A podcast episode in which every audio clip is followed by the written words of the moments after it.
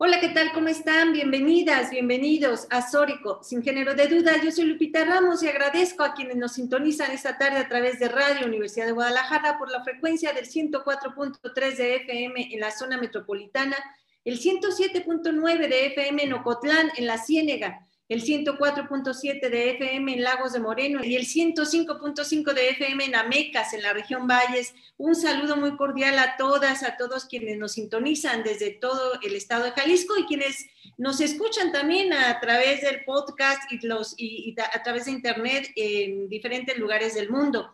En este micrófono, como les mencionaba, les saluda con muchísimo gusto Lupita Ramos y te invitamos a que te quedes con nosotras la siguiente hora para compartir y analizar los temas de género. También te invitamos a seguirnos y a comunicarte a través de nuestras redes sociales. ¿Que ¿Cuáles son, Natalia? Un gusto saludarte, un gusto compartir nuevamente contigo micrófonos como, como cada sábado. Hola, buenas tardes Lupita. Efectivamente, un placer estar otro sábado y les invitamos a que nos sigan en Facebook como Sóricos sin género de dudas y en Twitter como Sóricos sin género. Perfecto, ahí está. Hoy tenemos un programa muy especial. Es muy especialicísimo además porque estamos de aniversario. Como Sórico, estamos cumpliendo cinco años en Guadalajara, que estamos transmitiendo desde Guadalajara. Cumplimos 10 años de transmitir en la región. Comenzamos este programa de radio hace 10 años, transmitiendo desde Ocotlán. Y ahora en esta fecha es nuestro aniversario. Comenzamos hace cinco años con el programa, con un programa similar como el que vamos a transmitir el día de hoy, porque es el aniversario del voto femenino en México. Con ese programa eh, iniciamos, con ese programa arrancamos y con este programa cada año hacemos honor a la, a la fecha y eh, celebramos ¿no? nuestros aniversarios hablando de lo que significa el 17 de octubre, el Día del Voto en nuestro país. El 17 de octubre del 53, eh, platícanos un poco, Natalia, qué fue lo que ocurrió. Pues fue justamente cuando una vez superado el trámite legislativo, el presidente de aquel entonces, Ruiz Cortines, promulgó las reformas constitucionales para que las mexicanas gozaran de una ciudadanía plena. Así es, el 17 de octubre de 1953 se institucionalizó el voto femenino en México. Ese día, ya hace 67 años, se publicó en el Diario Oficial de la Federación la reforma al artículo 34, la cual decía, son ciudadanos de la República los varones y las mujeres que teniendo la calidad de mexicanos reúnen además los siguientes requisitos. Y los requisitos eran, fíjate nada más Natalia, haber cumplido 18 años siendo casados, o 21 si no lo son. Otro de los requisitos era tener un modo honesto de vivir. Es decir, para ser ciudadana y ciudadano en este país era necesario ser casado, casada o eh, ser mayor de 21 años para, para si no eras eh, casado. Pero el tema este del tener un modo honesto de vivir, ¿no? Qué barbaridad. Un poquito vamos a hablar de esto con nuestras invitadas del día de hoy. Eh, se encuentran en cabina aquí Diana Arredondo Rodríguez, ella es abogada feminista, promotora y activista por los derechos humanos de las mujeres, niñas y adolescentes, participa en diversas asociaciones de profesionistas y en colectivos y redes feministas en el estado de Jalisco. Ella es presidenta de Geries por Jalisco ACE. Platícanos, Diana, bienvenida y qué bueno que estás acá. Platícanos un poco acerca de lo que significa esto eh, del voto en, México y luego vamos a platicar ya uh, un poco acerca de la violencia política pues el, tema del voto femenino en México es trascendental para la vida pública y democrática en nuestra nación. Ese pasar de la minoría de edad de las mujeres concebido así en torno al voto a poder emitir el sufragio en urnas, aún con esas condiciones que se establecieron en ese entonces, pero el día de hoy el hecho de que las mujeres podamos acudir a las urnas y, que no se consiguió tampoco de manera fácil, porque detrás de esto hay que decirlo, hay luchas de muchas mujeres que encabezaron esta agenda, las sufragistas y demás, y llegamos a, este contexto donde somos... Eh, ciudadanas activas, efectivas, en la medida en que podemos este, participar de la vida democrática, en ese momento emitiendo el sufragio, ¿verdad?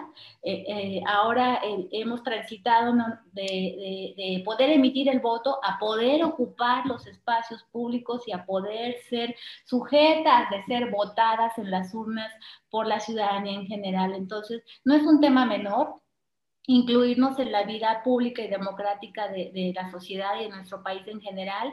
Y en este momento que estamos en este contexto del marco del aniversario del voto femenino, es muy importante sobre todo tenerlo en cuenta porque tenemos estamos enfrente de cara a un proceso electoral 2020-2021 que va a tener muchas particularidades y al cual este, queremos llegar bien preparadas y contando con el apoyo de todas las mujeres y la ciudadanía en general.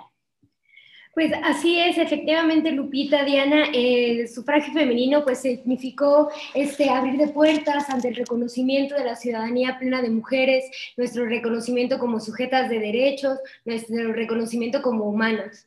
¿no? Creo que ese fue el, principio de una larga lucha que las mujeres eh, venimos recorriendo ya por varios cientos de años.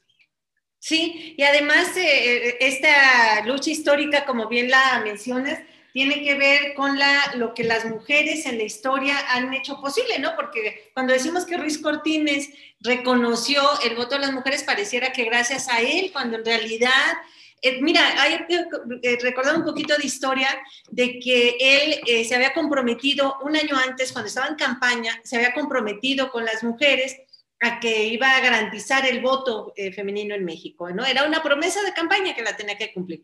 Pero antes de él, fíjense, eh, hay que recuperar un poquito esta historia de Lázaro Cárdenas. Lázaro Cárdenas tan venerado, tan reconocido por esta lucha que dio tan férrea, ¿no? Para nacionalizar el petróleo en México, no se atrevió a reconocer el voto de las mujeres en nuestro país. Ya estaba votada, ya estaba por el Congreso de la Unión, ya se había votado la, posibilidad de que las mujeres accedieran al, al, voto y él lo mandó a la congeladora. Lázaro Cárdenas le tuvo miedo, nos tuvo miedo a las mujeres, ¿no? Entonces tuvieron que pasar algunos años para que se pudiera reconocer el, el voto y para que pudiera ah, de esa manera garantizarse la presencia de las mujeres en las urnas.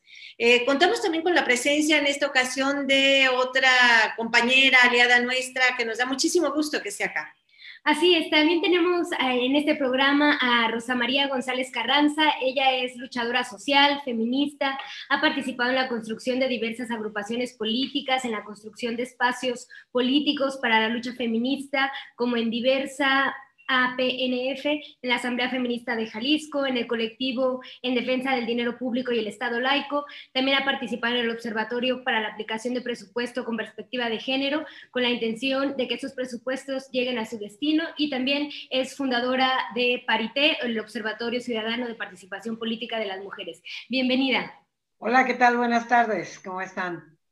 Muy bien, Rosy, bienvenida y qué bueno que estás acá con nosotras también. A ver, platícanos, primero estamos hablando un poco de esta historia del voto femenino en nuestro país y qué es lo que tú nos aportas respecto de este tema tan especial. Fíjate que estaba yo leyendo hace unos días, porque cuando empieza a llegar el mes de octubre me da por leer sobre el tema, que precisamente eh, estas luchas surgieron la, prácticamente las luchas de las mujeres como desde el año 1800, ya casi llegando al 900, como en la época de la República Restaurada. Y curiosamente ahí las mujeres nada más querían, fíjate qué curioso, que ellas solo querían ser reconocidas como las bellas damas, o sea, que tuvieran ellas importancia socialmente, aunque no dejaban de, de jugar los roles que jugaban. Pero eh, el hecho de que se hayan interesado por cuestiones políticas, ya pues nosotros sabemos que es más o menos después de la Revolución Mexicana y que estaba yo leyendo a Julia Tuñón y ella dice que, que precisamente este Lázaro Cárdenas no es que no haya tenido voluntad, que, que sí quería, solo que se vino la Segunda Guerra Mundial y que se distrajo, yo creo que Medio distraidito, medio distraidito. Se distrajo, yo me imagino que armando a sus soldaditos, ¿no? Pero sí, qué, qué, caramba, un señor tan, tan, con una visión tan adelantada a su época y sobre todo tan democrático, que, que se le haya olvidado incluir a las mujeres. Es imperdonable, la verdad.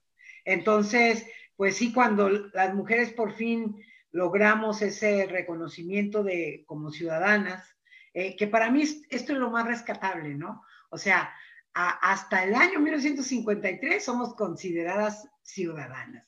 Yo no sé qué seríamos en otras épocas, pero ahí mismo, ustedes deben de tener el libro este de Julia Tuñón. Hay fotografías en donde en esta época hasta las películas eh, eran una sátira al feminismo de las mujeres, ¿no? Este, se burlaban de que quisiéramos votar, eh, de que quisiéramos tener los mismos derechos que los hombres. Entonces, esa era como que la salida de los hombres como para eh, quitarse ese miedo que tienen de que nosotras aspiremos, aspiramos o que tengamos aspiraciones relacionadas con, con nuestros derechos eh, ciudadanos.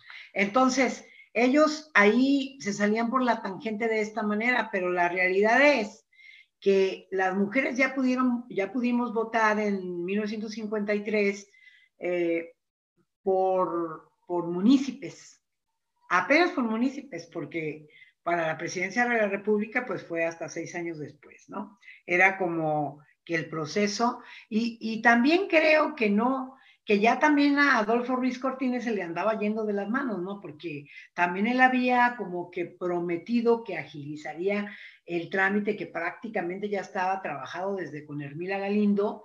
Eh, igualmente en el Congreso de 1916 en, en Mérida, ¿Cómo me llaman a mí la atención las mujeres de Mérida que le dedicaron tanto a esto y que incluso ellas hablaban ya de derechos sexuales y reproductivos, ¿no? Cuando fue el, congreso en, Yucatán conmemorativo, que asistimos algunas, a mí me llamó mucho la atención que incluso eh, en el congreso se hablaba del divorcio, de los anticonceptivos, eh, Yucatán muy a la vanguardia y claro que el, derecho al sufragio, ¿no?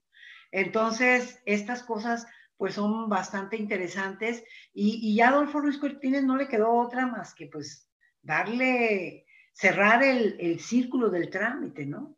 Él ya no podía, después de esta situación viene una etapa en la que las mujeres nos quedamos así como que luchando más bien por cuestiones que tienen que ver con, la educación y, ya hasta los años 70, pues vemos que, incluimos en todo esto, estos, esas partes sí me tocó vivirlas a mí, el, hecho de, la, de la libertad sexual, de los derechos sexuales y reproductivos, ponerlos en, eh, al menos en la mesa del debate, ¿no?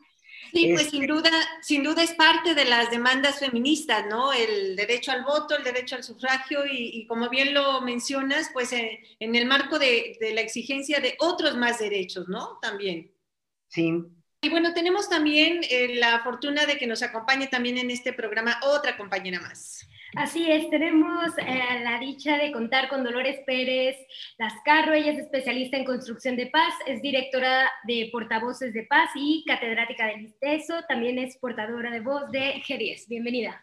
Hola, pues sí, con muchísimo gusto de estar acá porque eh, es muy significativo este aniversario de ustedes como programa, de Sórico como programa y también la cercanía de el voto eh, hacia de las mujeres de 1953, lo cual no significó que desde entonces participáramos, porque no fue sino hasta 1956 cuando por fin Adela Jiménez logra participar como candidata y es la primera mujer eh, diputada federal. Entonces, eh, puedo imaginar, imagínense ustedes allá en, el Congreso con toda la cantidad de diputados hombres y ella, bueno, llegando a irrumpir a un espacio que eh, se antoja todavía lamentablemente eh, lleno y de hombres y armado por hombres, ¿no? Sí, fíjate que ahora que recuperas esta historia, yo me estaba recordando también esta anécdota que cuenta la, exministra de la Suprema Corte sobre e, este tema del voto, decía que cuando eh, se reconoce el voto de las mujeres, se pretendía que fuera como un paquete completo, ¿no? Y que llegara por primera vez una ministra a formar parte de la Suprema Corte de, Justicia de la Nación, pero que fueron el pleno de ministros, todos los ministros, todos hombres, por supuesto, porque hasta ese momento no había existido una sola mujer que llegara a ese espacio, fueron a pedirle al presidente que no lo hiciera, que no designara a ninguna mujer porque eso implicaba, eso significaba como degradar la corte, ¿no? Era como darle otro nivel más bajo. y que eh, no estaban dispuestos a que eso ocurriera y bueno, se dejó presionar también y, no, no, ocurrió eso. La primera llegada de una mujer ministra a la corte fue 11 años después y, oh. y en esas ocasiones también se hacían eh, se, hacían burlas de su llegada y le llamaban a la Corte la Suprema Corte de Justicia y Confección, ¿no? Burlándose de que era una mujer la que había llegado. Bueno, y seguramente tú tienes historias de esas, eh, Diana, porque tú formas parte del Poder Judicial y sabes lo que ha costado para las mujeres abrirse espacios en esos, en, en, un lugar, pues ese y en los otros que son de decisión, de decisión y de ejercicio de poder, cuesta trabajo llegar. Así es, Lupita, efectivamente, cuesta mucho llegar, te lo digo yo que, estoy en el Poder Judicial desde hace 28 años. E, el, camino es tortuoso, sobre todo si, por ser mujer para empezar, porque tradicionalmente eh, el Poder Judicial en cualquier entidad y a nivel federal eh, ha sido muy, muy sexista y, un, muy acotado por los varones. Y en Jalisco, eh, particularmente, pues tenemos una, una deficiencia, un déficit de mujeres en la participación y en la representación, aun cuando en términos cualitativos las mujeres somos el grueso de, la plantilla de personal, ¿no? En todos los puestos, desde puestos administrativos hasta puestos exclusivamente jurisdiccionales. Entonces, Jalisco particularmente tenemos un 12% de mujeres en las magistraturas, entonces el déficit es enorme del 38% para hablar de, de un poder judicial paritario. El poder judicial federal nos está aventajando este, han, tomado la agenda de la igualdad de género y la participación de las mujeres en la judicatura de manera muy ejemplar, que debería ya de estar permeando desde la federación a todas las entidades de la República, ¿no? Y esta es una, una lucha y una bandera que también hemos cobijado y arropado desde G10 por Jalisco, que haya más mujeres en las magistraturas y en las titularidades de, las, de, los, de los juzgados, en todas las ramas. Sin duda, ¿no? Sin duda es complicado. Y hablemos ahora, Dolores, eh, Diana, Rosita, hablemos ahora eh, del momento actual, ¿no? Del momento que vivimos ya mañana, bueno, en estos días, ayer, eh, ayer sí, antier comenzó ya el proceso electoral, esto fue el, el jueves, el jueves comenzó el proceso electoral y entonces ya estamos en este momento de pleno, de cara pues ya a los siguientes comicios, ¿y qué se espera? ¿Qué nos espera a las mujeres? ¿Qué se espera en torno a la paridad? ¿Qué se espera en torno a la violencia política? Eh, ¿Qué nos pueden decir ustedes, eh, Dolores? Eh, comenzamos primero contigo, Dolores, y luego vamos con Rosita para que nos hables un poco de este tema. Sí, bueno, pues esperamos que definitivamente nuestra visión es que las mujeres podamos eh, obtener más puestos de decisión y de poder público, porque eh, la paridad eh, por la que hemos estado luchando, no solamente nosotras, sino ya mencionaba Rosita algunas actoras de hace años y años, esa paridad se ha estado ligando con la violencia y eso no debe de ser.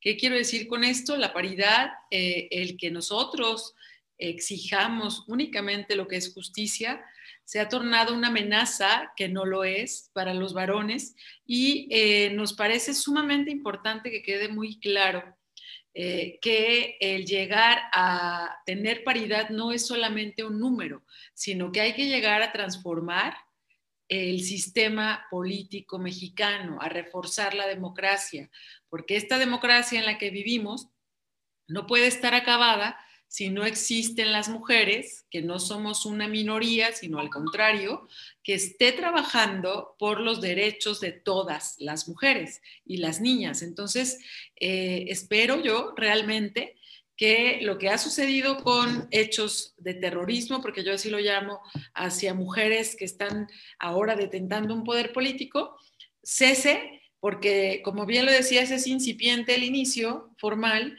y ya hay varones que tienen seis, tres años, nueve años, queriendo ostentar un cargo público, y me refiero, por ejemplo, diputaciones, presidencias municipales, y que con la paridad, pues este, ellos se sienten como que frustran su proyecto político, pero bueno, eh, creo que en ese caso las mujeres hubiéramos podido vivir frustradas por no haber entrado al sistema y al contrario, lo que hemos hecho es impulsar, trabajar para poder llegar.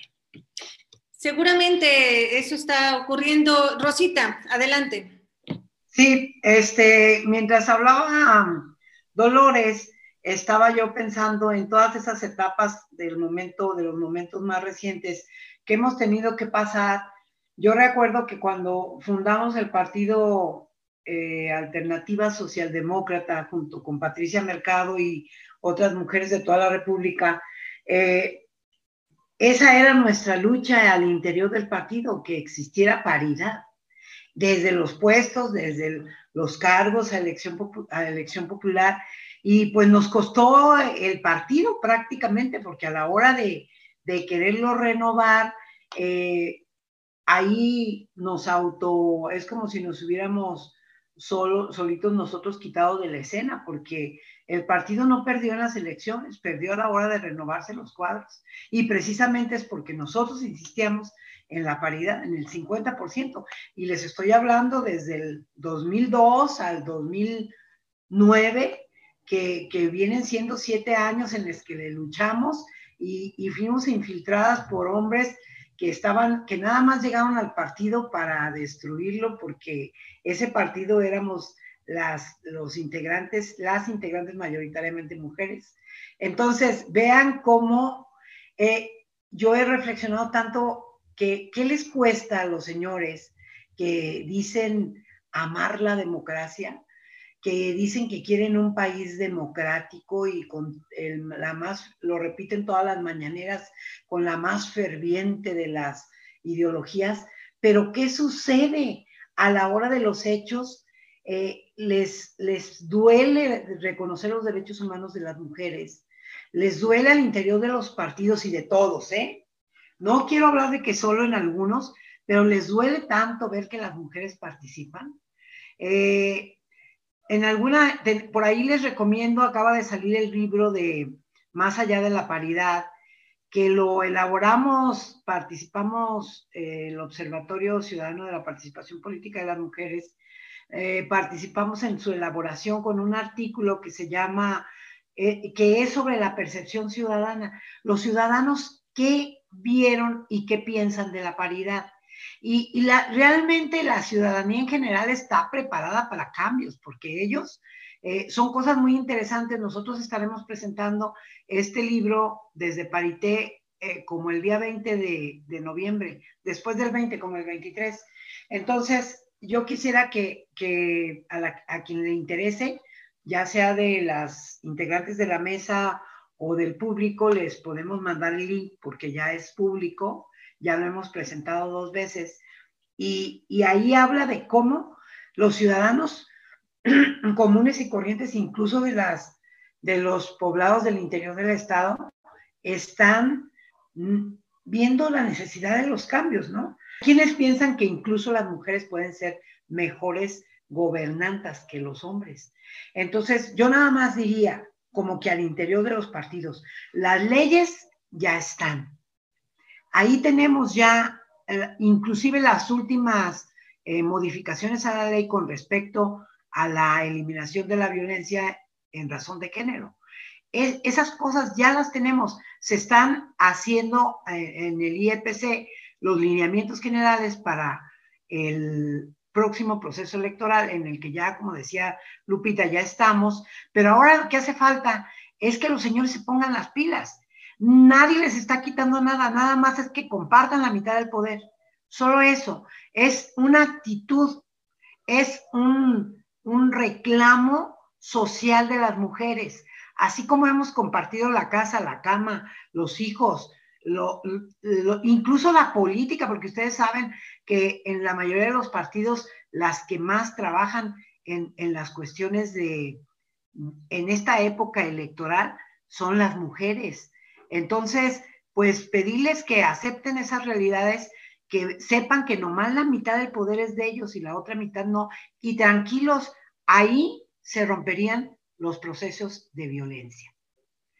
Las situaciones violentas, el hecho de que te quemen tu carro afuera de tu casa, el hecho de que te quiten y se ponga un hombre en lugar de un, en una presidencia municipal. Esas cosas no pueden ser vistas como normales.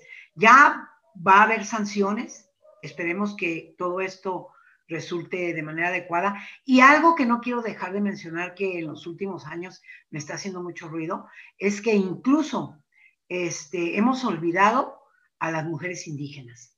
En este tipo de modificaciones que se han hecho a la, a la Constitución, eh, no hemos incluido a las mujeres, a las mujeres eh, indígenas y, y a, a las maneras como se llevan a cabo los procesos al interior de los pueblos y comunidades indígenas. Incluso ellas nos reclaman que desde Beijing están excluidas ellas. Entonces, pues yo también quiero hacer una, en este momento, esa mención para que también nosotras no nos olvidemos de ellas y nada de que se regirán por usos y costumbres, porque es dejarlas en el abandono. Bueno, pues claro que sí, es eh, muy importante seguir reconociendo esta lucha histórica de las mujeres por el reconocimiento de nuestros derechos políticos electorales y sobre todo en cara a estos procesos electorales 2021. Y bueno, de estos temas vamos a seguir dialogando con nuestras invitadas. Les eh, decimos que se queden después del corte y que se pongan en contacto con nosotras a través de redes sociales, en Facebook, arroba Sóricos Ingeniero de Dudas. Regresamos. Hola, estamos de regreso a Sóricos sin género de dudas. Hoy estamos hablando del sufragio femenino, de este reencuentro histórico, del reconocimiento de los derechos políticos electorales de las mujeres y justo hablábamos pues de todo el cambio cultural, político que ha sido necesario llevar a, a la práctica, a las agendas políticas nacionales justamente para que la igualdad eh, política sea una realidad efectiva en todo el país. Y para eso, bueno, se tienen que hacer una serie de reformas, incluida la violencia política en razón de género. ¿Qué nos puedes decir de esto, Dolores? Sí, bueno, eh, algo fundamental es conocer qué es la violencia política en razón de género, quiénes la, la pueden sufrir, quiénes pueden ser víctimas de esto, ¿no? Y son todas estas eh, agresiones verbales, físicas, psicológicas que eh, puedan recibir mujeres por el hecho de ser mujeres. Creo que eso es eh, importantísimo que esté dentro de la legislación y que sepamos muy bien que es de tal gravedad esta violencia política por razón de género que los partidos políticos tendrían que estar muy atentos. A ver, de comprobarse esto, ¿sí? Tendrían que eh, quitar, quitarles a los partidos políticos que ejerzan violencia hasta el 50% de su presupuesto. Y de ser una violencia comprobada grave, eh, podrían perder el registro. Yo creo que aquí es importante destacar que seguimos enfrentándonos a diferentes situaciones que hemos a lo largo del tiempo la mayoría de la sociedad normalizada. La violencia no es normal en ninguna de sus formas y mucho menos eh, hablar de eh, violencia cuando solamente lo que queremos es ejercer nuestros derechos políticos electorales como mujeres, como ciudadanas eh, completas y no solamente cuando nos lo permitan. Ya hablábamos del atentado a la presidenta de San Juanito Escobedo ¿Y qué son estos? Pues son actos eh, de terrorismo, actos que nos quieren infundir justamente miedo para no participar. Entonces yo creo que el dedo debe estar puesto en eso, que se cumpla con esa regla de, no violentar y sobre todo un llamado desde aquí a todos los partidos políticos de prevenir las violencias eh, a las mujeres por el hecho de querer participar y de que participen. Hay muchas de ellas, de las alcaldesas que tenemos que se eh, quieren reelegir, están en su derecho y tendrán que respetarse esos derechos. Y pues nada más termino con eh, también ese llamado a los partidos políticos para que postulen candidatas mujeres en los habitantes que, perdón, en los municipios que tengan Mm, mayor de 100.000 habitantes. Esto es, eso sería realmente un claro eh, mensaje a la sociedad de que eh, es, eh, no se debe de poner sobre la mesa nunca que lo que se quiere es capacidad y no paridad. ¿Por qué? porque a los hombres jamás se les ha exigido eso, sino que aquí sabemos que claro que hay mujeres, claro que hay capacidad y claro que necesitamos participar realmente resguardadas. ¿Por qué? Porque no solamente queremos que nos cuiden mis amigas y yo a ellas, queremos que las instituciones nos brinden la seguridad que eh, están obligados a darnos. Bueno, sin duda, sin duda esto que mencionas, Dolores, es fundamental. Esto que dices de que eh, no solamente que nos cuiden nuestras amigas, nosotros nos cuidamos, es cierto, las feministas desde hace muchos años hemos decidido entre nosotras arroparnos, cuidarnos, protegernos, acompañarnos en los procesos eh, que luego resultan complicados, como es este de la participación política, eh, pero sin duda a quien le toca y a quien le corresponde garantizar la seguridad de todas, de todas quienes decidan incursionar en la política, pues es al Estado y a sus instituciones, ¿no? Eh, Diana. Es, Lupita, es al Estado a quien le toca garantizar la seguridad de las mujeres durante las contiendas y los procesos electorales. Y en este tenor yo creo que es muy importante destacar en este contexto de este proceso histórico que vamos a vivir 2021 en el marco de la reforma federal de violencia política y en el marco de la reforma federal también de violencia política en razón de género en el que se hizo hicieron desde el Congreso de la Unión reforma a ocho marcos normativos generales para generar condiciones sistémicas para que las mujeres participen efectivamente en la política, pues de, de esta reforma emanó precisamente un mecanismo como acción afirmativa que permitirá que haya consecuencias y que la violencia política por razón de género no quede en impunidad. Este, este mecanismo es el registro eh, eh, eh, de registro nacional de personas sancionadas en materia de violencia política contra las mujeres en razón de género. Me parece que este es sin duda un avance muy importante que podrá abonar a generar condiciones estructurales reales para que se generen más espacios para las mujeres. Este eh, registro nacional se aprobó en comisión por el Instituto Nacional Electoral el 4 de septiembre de 2020, justo a, punto y a tiempo para, para el arranque de este proceso electoral que inició el jueves pasado. Y entre las particularidades que debemos de tener en cuenta es que serán inscritos en este registro nacional toda aquella persona, hombre o mujer, que sea sancionado por incurrir en actos de violencia política en razón de género. Y sus particularidades además serán que los infractores que sean inscritos en ese registro nacional de violentadores políticos permanecerán en el registro durante tres años.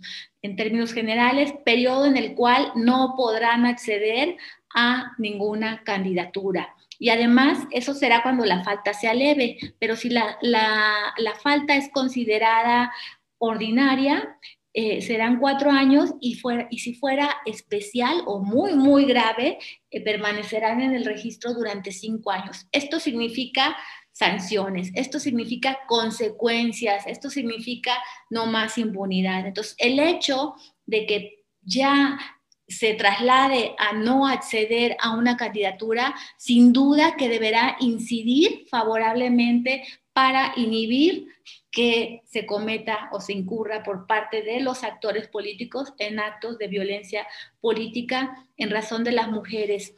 Algo que me llama la atención de este registro y hay que ponerlo sobre la mesa, este, que me parece como desproporcionado, pero a final de cuentas así quedó, que cuando la falta de actos de violencia política sea cometida por una mujer, se aumentará en un tercio la permanencia en el registro. Eh, eh, ah, eh, entonces, eso no me ¿Cómo? ¿Y eso como por qué? eso como por qué o qué, ¿verdad? Somos castigadas claro, o sea, más, qué pues, cosa, ¿no? pues así quedó. Pero bueno, a final de cuentas, este, partamos de la premisa de que las mujeres violentamos menos que los hombres en términos generales, ¿no? Fíjate que ahorita que comentas eso, permíteme nada más eh, un aporte en relación con el tema de la violencia. Efectivamente, cuando hemos visibilizado y hemos logrado eh, eh, sancionar las violencias desde la primera vez con la violencia doméstica, la violencia intrafamiliar, después con el feminicidio, etcétera. Increíblemente, las primeras sancionadas, las primeras sancionadas fueron las propias mujeres. O sea, porque efectivamente hay un círculo de violencia que se vive, las mujeres reciben violencia, reproducen violencia y las primeras que fueron a parar a la cárcel fueron las mujeres. Y en el caso de los feminicidios, increíblemente, Las primeras sentencias que se tuvieron a nivel nacional de feminicidios fueron de mujeres, mujeres que eh, vivían una relación eh, amorosa, pasional, etcétera, con otra mujer y que desafortunadamente la habían asesinado, entonces el Estado no les reconocía su relación amorosa, pasional, la relación lésbica, no se la, no se la reconocía, por lo tanto no existía el matrimonio igualitario, pero sin embargo sí les reconocía esa relación en términos de sanciones, en términos de configurar el delito de feminicidio e incluso fueron las sentencias más altas que se han tenido en la historia de feminicidio las que les eh, eh, impusieron a las mujeres. Pues seguimos, seguimos, sin ser cortadas con la misma tijera, ¿verdad? Qué terrible. Ni medidas con la misma vara, pero bueno, a final de cuentas, este, en este momento, claro que todos, todas las leyes y todos los marcos normativos son perfectibles y los mecanismos además, apostémosle, eh, y yo quiero apostarle este, a que de verdad es esta herramienta y este mecanismo que se pone aquí al alcance de todas las mujeres, por favor mujeres denuncien, por, por favor mujeres denuncien, denuncien, denuncien, no es momento de seguir guardando silencio, tenemos que visibilizar y llevar a las instituciones esta denuncia para que realmente se generen las sanciones, se generen los registros. Y inhibamos inhibamos que se sigan incurriendo en actos de violencia política. Sí, bueno, pues sin duda hay que, esa, esa tiene que ser una de las encomiendas, ¿no, Rosy? Eh, decíamos que eh, ahorita en estos momentos tenemos que blindar el proceso electoral, eh, tenemos que blindar el proceso para que no exista violencia política. yo quisiera hablar de de 3 de 3 contra la violencia política en los procesos electorales y como ya les decía, esto lo hago, lo hacemos con el fin de que eh, estamos mandando una solicitud al INE de que blinde las elecciones con estos tres criterios en un afán de, tratar de tener una contienda igualitaria y libre de violencia.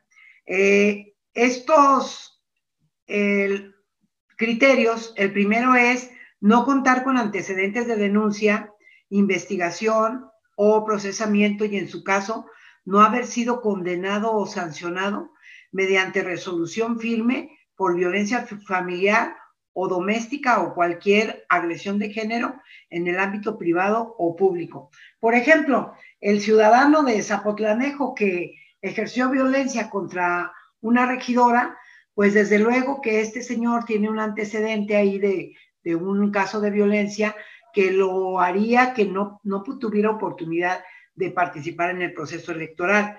El otro, el número dos, dice no contar con antecedentes de denuncia, investigación y o procesamiento, y en su caso no haber sido condenado o sancionado por delitos, delitos sexuales como la libertad sexual o la, o la intimidad corporal. O sea, aquí eh, por delitos sexuales, ustedes saben que generalmente, sobre todo los hombres, eh, normalizan este tipo de delitos. Entonces, ellos han estado bastante preocupados que nosotras insistamos en, en, esto, en la presencia de estos criterios en el proceso electoral. ¿Y por qué? Porque como lo han normalizado tanto, ya no saben si lo han si lo que han hecho es, es sancionable o no. Entonces, pues es nada más como para que eh, este criterio quede claro. El tercer criterio es no estar inscrito o tener registro vigente como deudor alimentario. Eh, ustedes saben que ante todo los que más se salvan de, esta responsabilidad, pues son los señores entre más poderosos, eh, más juegan con este eh, esta situación de corresponsabilidad en la manutención de los hijos. Entonces, pues la idea es que si eh, alguno de los candidatos tiene antecedentes de deudor alimentario o moroso, simplemente con que sea moroso, que atenta contra las obligaciones alimentarias, eh, ante eso, pues también impedírsele que pueda participar en el proceso electoral. con estas tres criterios que he mencionado, evitamos que muchos que andan por ahí haciendo gala de que ellos, eh, nadie los puede sancionar por estos eh, delitos, ¿no? Entonces, eh, sepan que no van a poder participar en el proceso electoral. Pero para que no se asusten ellos tanto, pues mejor que eviten estas tres condiciones, ¿no? Eh, para que no se preocupen tanto por su participación política. Yo, por ejemplo, escuchaba al, señor de presidente municipal de, de, Zapotlanejo que decía, pues dicen que, que me sancionan, pero pues yo aquí estoy, a mí nadie me ha sancionado. Sí, pues, pero espérate, ¿no? Eh, la sanción no es eh, que vayan y te agarren y te detengan o, bueno, podría ser, dependiendo del grado, ¿no? Pero podría ser que lo detuvieran, pero en este momento, tal vez cuando él vaya a querer participar en un proceso electoral, pues tratar de que él no lo haga, porque verdaderamente lo más difícil, lo más nefasto que hay en esto es que todavía ellos no se dan cuenta que de la gravedad de lo que están haciendo, ¿sí? Entonces, pues ser deudor alimentario, también hay, muchos que hasta dicen yo, este, se mofan de esa situación, ¿no? Este, claro, y también hay mujeres valientes que saben salir adelante de esas situaciones, pero abonándole a esta no violencia y participación igualitaria, pues estamos enviando e invitamos a la ciudadanía y a las compañeras que quieran unirse a, al INE estos criterios para que eh, estén aceptados dentro del proceso electoral 2021. No, pues sin duda muy importante todo esto que nos comentas, porque si alguien tiene que tener probidad para el ejercicio de un cargo público eh, y para un, sobre todo para un cargo de elección popular, pues deben de cumplir en lo personal y en lo político, ¿no? Antes estaba esta historia de que yo recuerdo alguna ocasión cuando se ventaneó que eh, Aristóteles Sandoval tenía otro hijo por ahí que no reconocido, al que no mantenía, y la, eh, la mujer, la mamá de este niño, lo estaba demandando en los tribunales. Recuerdo que me entrevistaron sobre ese tema y, recuerdo también que muchos periodistas, salió la entrevista, en, recuerdo muy bien, era Reporte Índigo, y recuerdo que muchos de los comentarios que había en la publicación era de que por qué se investigaba ese tema, era de su vida personal, eso no tenía nada que ver con su función como gobernador. Y, no es así, o sea, si a mí me parecía terrible que una persona que, además estaba gobernando el estado de Jalisco fuera una persona que no cumpliera con sus deberes de, padre y que su, eh, la mamá de su niño tuviera que demandarlo en tribunales para que le pagara la pensión alimenticia, ¿no? Entonces, sin duda es muy importante este tema, son temas de los que hay que hablar, lo personal es político, eso nos debe de quedar muy claro, lo que ocurre en la cama, lo que ocurre en la casa, es, parte también de la discusión en la esfera pública. Eh, Dolores, sin duda, ustedes también como G10, ustedes en estos días emprendieron una campaña muy importante. Eh, tú como portavoz, se presentó en rueda de prensa tu, tu voz como portavoz de, G10 y, y, comenzaron muy, de una manera muy intensa denunciando ya la violencia política de, la alcaldesa, pero también señalando el tema de los eh, lineamientos. Aquí están ustedes dos de G10 eh, si gustas, nos platicas un poco tú sobre esta campaña, esto que están haciendo eh, de G10 para denunciar la violencia política. Y tú, Diana, si nos platicas un poco acerca de los lineamientos, ¿no? Sí, bueno, eh, la campaña que empezamos a realizar hace tres, cuatro semanas ha sido tener un evento por lo menos una vez a la semana, ruedas de prensa, em, visitas muy simbólicas como la de ayer al IEPC, para estar sensibilizando de todo lo que está ocurriendo y sensibilizar a la población. Obviamente a todas las mujeres, pero también yo digo que a toda la población porque, eh, insisto, esta parte de normalizar el decirle a una mujer eh, ciertas cosas acerca de su físico o incluso atentar contra su vida.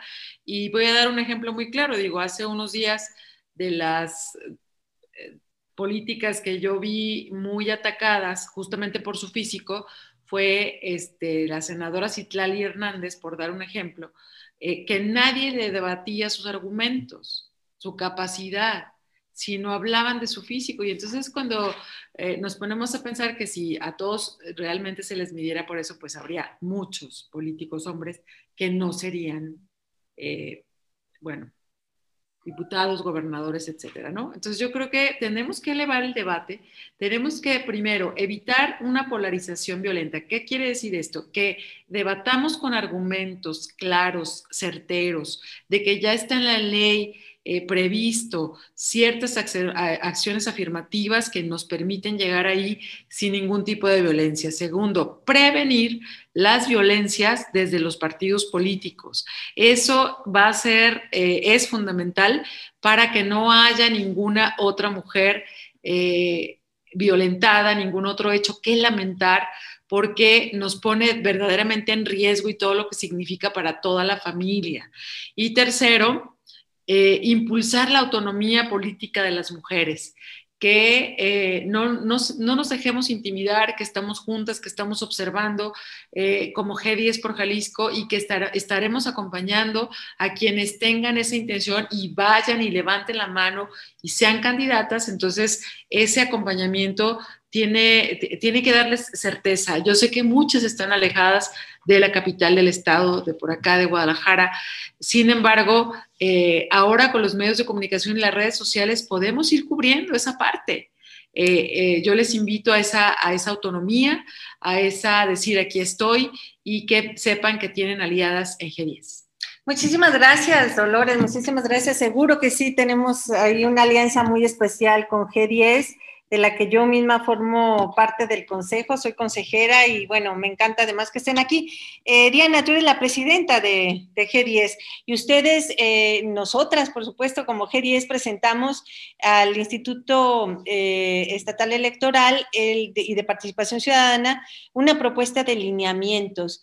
Posteriormente, el propio instituto hizo lo propio, eh, con sus propios lineamientos, que son muy similares a los que se le presentó G10, ¿no? Platícanos un poco, ¿de qué ah. tratan estos lineamientos y hacia dónde van? Ok, efectivamente, así es, Lupita. Este, nosotras el 13 de septiembre de, de este año presentamos ante el IEPC nuestra propuesta de lineamientos para el logro del objetivo de la paridad y que a final de cuentas resultaron ser muy, muy similares en un 97% a los que fueron aprobados en la Comisión de Igualdad de Género y No Discriminación del Instituto Electoral y de Participación Ciudadana del Estado de Jalisco. Y en esos lineamientos se contemplan, y así como los emitidos y aprobados eh, finalmente en la sesión de la comisión, bajo los principios de alternancia de género, ¿no? De lograr la paridad de género mediante la presentación de planillas particularmente para las candidaturas a